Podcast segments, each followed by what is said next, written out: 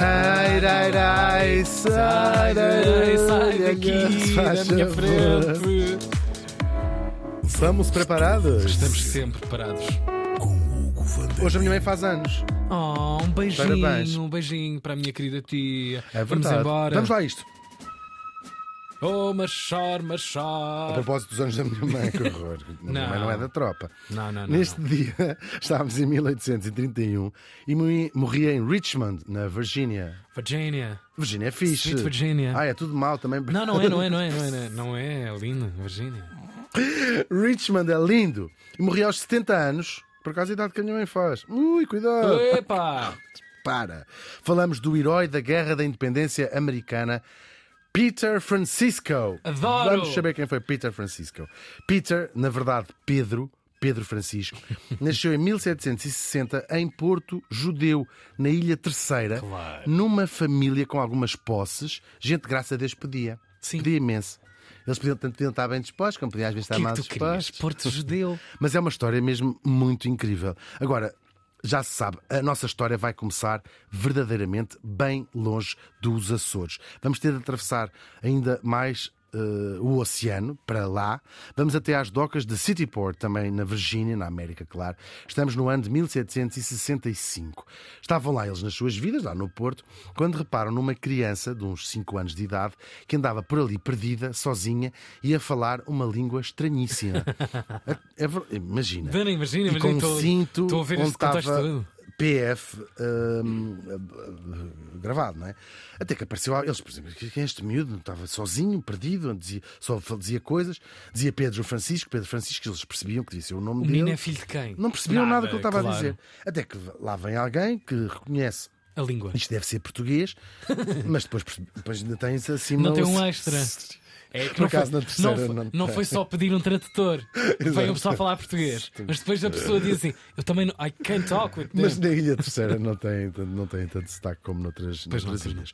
Ah, e pronto, e lá perceberam o que ele dizia. Isto é mesmo impressionante. O miúdo chamava-se de facto Pedro Francisco, tinha sido levado, segundo ele contou, de casa dos pais por uns homens que o tinham raptado, provavelmente a pedir um resgate aos pais, que eram Sim. pessoas com algum dinheiro, e sabe-se quem são os pais dele. Uhum. Ah, apesar de ele nunca mais os ter eh, visto, nunca mais voltou lá aos Açores, claro. Ah, e portanto ficou ali, era o filho do rapto, eram alguém, uns piratas, alguém o tinha Mas depois raptado. abandonaram por jeito de Abandonaram, sim. claro. Levaram-no num barco e depois abandonaram-no ali e ele por ali andou, tinha cinco aninhos, não é? A história vai comover ali aquela comunidade à volta. ahm, e- Tadinho. Sim, terrível. Tão terrível. pequenino. Tão pequenino mesmo. Ah, E o juiz lá do sítio, lá de- teve pena dele, acolheu eh, na sua casa, agora chamava-se Peter Francisco, não é? Como ficou conhecido.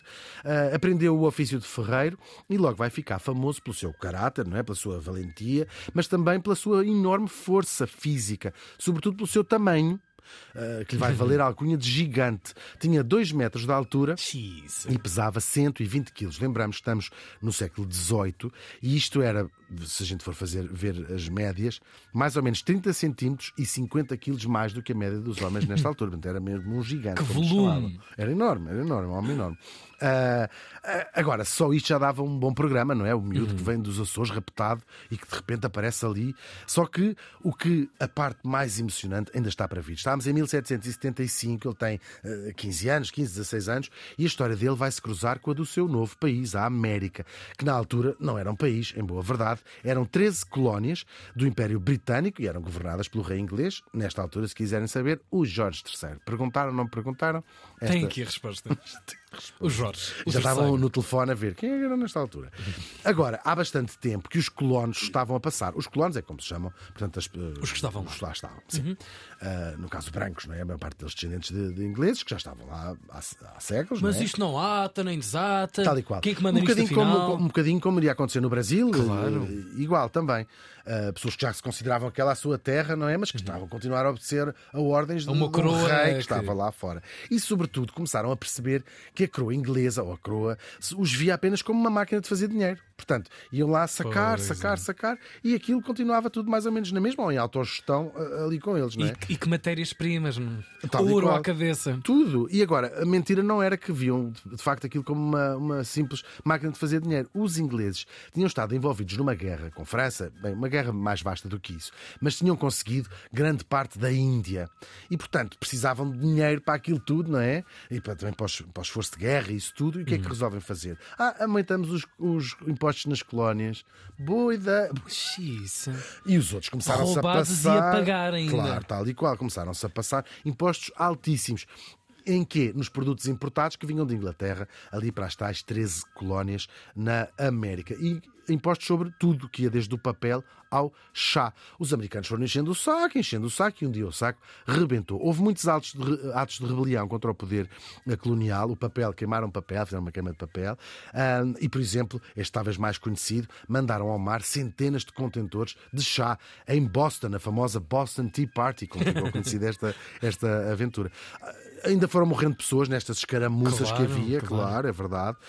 Até que um grupo de pessoas proeminentes, ou proeminentes cidadãos das várias colónias, gente como o George Washington, que era da Virgínia, terra do nosso Peter, eh, foram-se juntando, formaram uma coisa a que chamaram o Congresso Continental e começaram a reclamar, agora mais formalmente, junto do Parlamento inglês, eh, esta história dos impostos. Claro, eles ainda não pediam a independência, só que denunciavam este princípio de pagares impostos, mas não tens representatividade. Diz assim, então nós pagamos impostos, mas não estamos representados no, no- no Parlamento, mas que pouca Pois. vergonha é esta? E começaram a protestar, a protestar. Agora, em resposta, os ingleses mandaram uma pilha de tropas para a zona de Boston, em vez de ouvirem as reclamações, Uhum. lá fizeram isto. E ali estavam, é um momento histórico. E aí é a ruptura. Claro, completamente, Já não queremos completamente. pertencer a estes tipos. Claro, agora, agora Chega. Claro, claro mesmo. E ficaram ali parados nesta zona.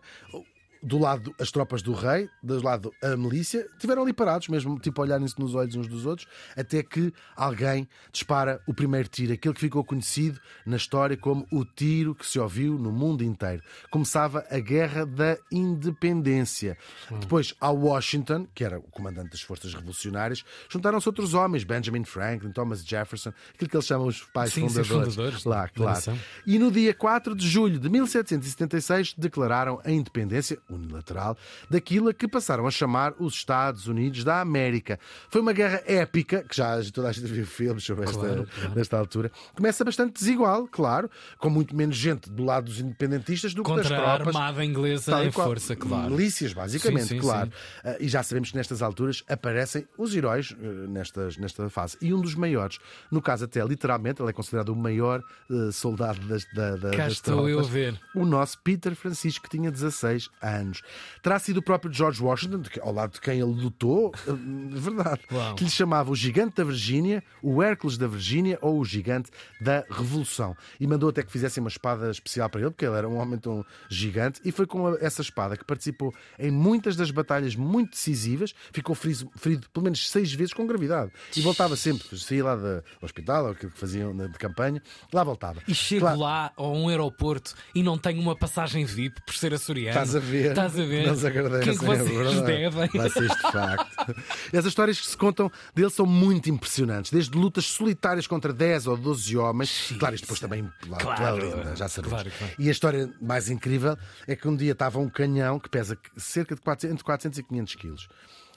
Preso na lama, e o Pedro Francisco, ou Peter Francisco, sabia como aquilo era tão importante para as tropas, não podes perder um único canhão. Pois. Era super importante, não Ainda é? para mais quando estás na ala inferior, os que Claro, estão claro. mais desabrigados. E supostamente ele pegou.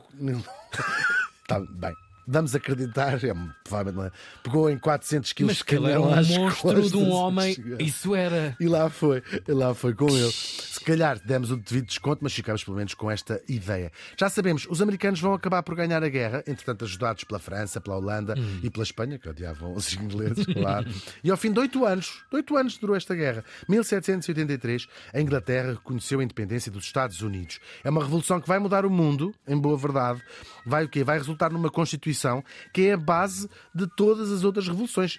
Isto é uns aninhos antes ainda da Revolução eh, Francesa. Sim, sim. Dois, no caso, do fim desta guerra. E vai ser a base de outras revoluções também e de outras constituições modernas, incluindo a do Brasil, a todas essas independências, a nossa, tudo nasce mundo ocidental, de certa maneira ali. Claro. por aqui. Até Claro. porque nasce também aqui o, o império do- dos tempos em que nos calhou viver. Podíamos ter nascido no tempo dos romanos, Uhum. Sim, sim. nascemos no tempo dos americanos. Verdade, Cada um é para o que A grande ordem do acaso. Ah, Não vale. Sim, é tal e qual, é mesmo assim. O nosso Peter Francisco, depois da independência, aprendeu a ler, quis aprender a ler, que não sabia ler nem escrever, abriu uma tabernita, mas não deixou de ser uma celebridade. Vinha gente de todos os lados. Eu não vou dizer se era da América, mas se- pelo menos da Virgínia, e lá toda a gente ver aquele homem gigante que com as suas próprias mãos tinha aviado uma data de coisa linda. ingleses. É verdade. Uau. Ele ainda teve tempo de voltar a ser um herói quando um dia salvou uma pilha de gente num incêndio que houve num teatro. Ele chegou lá dentro e tirou pelo menos 10 ou 15 Às com costas. Ele é um dos grandes heróis da história americana, é assim considerado. Morreu um homem pobre. Portanto, na América não é diferente de cá. É, paga. Tinha ainda tinha uma pensão mais ou menos. comp- Ele tinha feito algum dinheiro, mas depois também deve ter partido tudo em álcool. Já sabe como são os açorianos também, não é? E mas está na história. Está, Está na história mesmo, está mesmo. da fundação de um. Aliás, depois de um de país. morto, a conversa é outra. Não havia soldados, claro. E aqui também nasce muitas das lendas do, Pe- do Peter Francisco, que há muitas. Todos os soldados, depois dele ter morrido, diziam: Eu ainda o conheci. Claro, toda a gente. Toda a gente. E sim. acrescentavam uma história: um canhão, dois canhões, um em cada ombro. Mas eu acho que até isso é bastante, bastante sweet, claro. Ahm, e, e hoje teve, e ao longo destes anos, tem tido um sem fim de homenagens. Tem estátuas, tem monumentos, tem nomes de coisas, placas, tem até um selo ah, com a sua imagem com um canhão ao ombro que podem procurar, está aí para o Google. O nosso gigante casou três vezes e teve bastantes filhos, com descendência continua até aos nossos dias, e terá com certeza muitos parentes afastados, que nem suspeitam, nessa ilha terceira, para onde um dia ele foi levado para se tornar um herói do outro lado do mar. O Peter Francisco morreu faz hoje 193 anos. Uau, uau, uau.